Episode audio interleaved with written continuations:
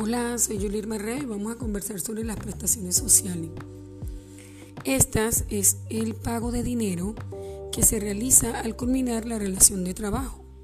Cuando toda persona finaliza la relación de trabajo con una empresa o con su patrono, éste está en la obligación de proporcionarle un dinero, el cual podrá ser utilizado como apoyo económico del trabajador durante el tiempo que esté desempleado. Su pago es tanto una obligación del empleador como un derecho del trabajador.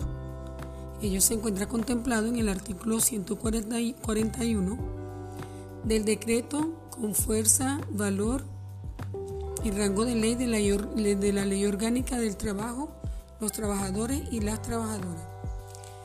Los cálculos de las prestaciones sociales es importante reflexionar sobre que desde mayo del 2012 coexisten dos regímenes de cálculo.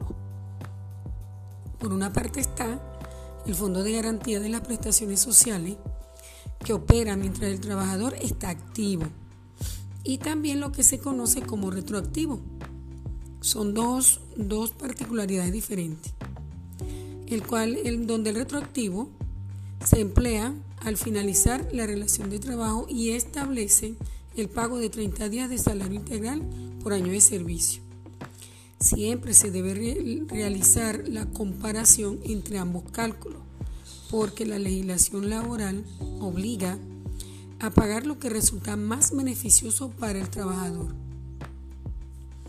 También nos preguntaríamos, ¿qué es el Fondo de Garantía de las Prestaciones Sociales?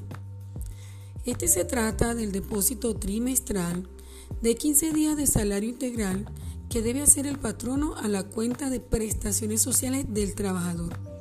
Es importante recalcar que esto es obligatorio.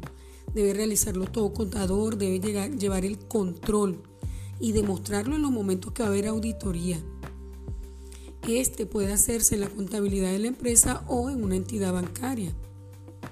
El trabajador puede pedir un anticipo de sus prestaciones sociales.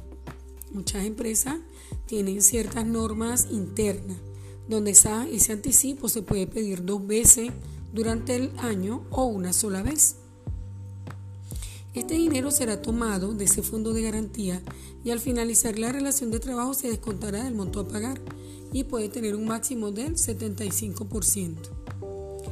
Eh, para junio del 2021 los cálculos de las tasas de interés sobre prestaciones sociales está alrededor de una tasa pasiva del 46.73 y una tasa activa del 57.43.